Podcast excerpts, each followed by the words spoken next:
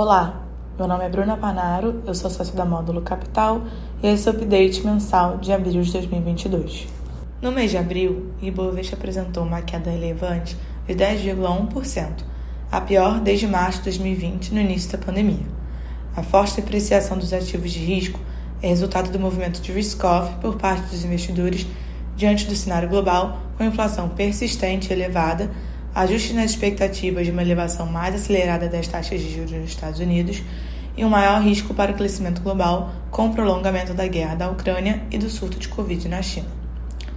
Com esse pano de fundo, os investidores estrangeiros retiraram em abril 7,7 bi de real da bolsa brasileira, representando o primeiro mês no ano com fluxo negativo dos gringos.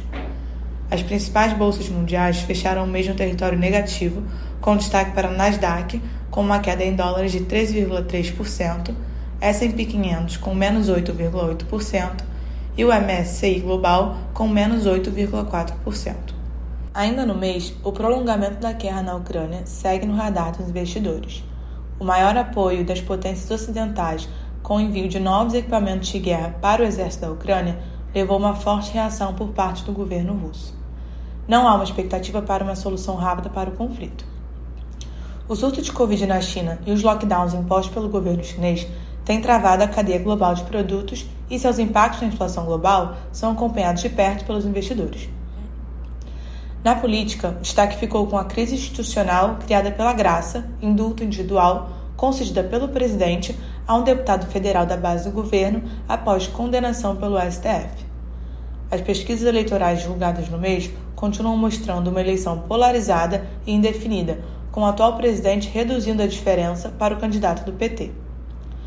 Para os próximos meses, seguimos confiantes com os fundamentos das empresas investidas no portfólio e nos retornos implícitos que temos hoje, dados valuations extremamente atrativos, principalmente nas teses ligadas ao consumo e mercado interno.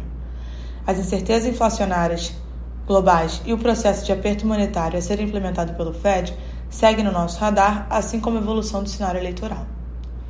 Em portfólio e atribuição, em abril, o principal setor que contribuiu positivamente para o fundo foi bens de capital com Tupi. Do lado detrator, destacamos o setor de consumo e varejo com Americanas e Natura.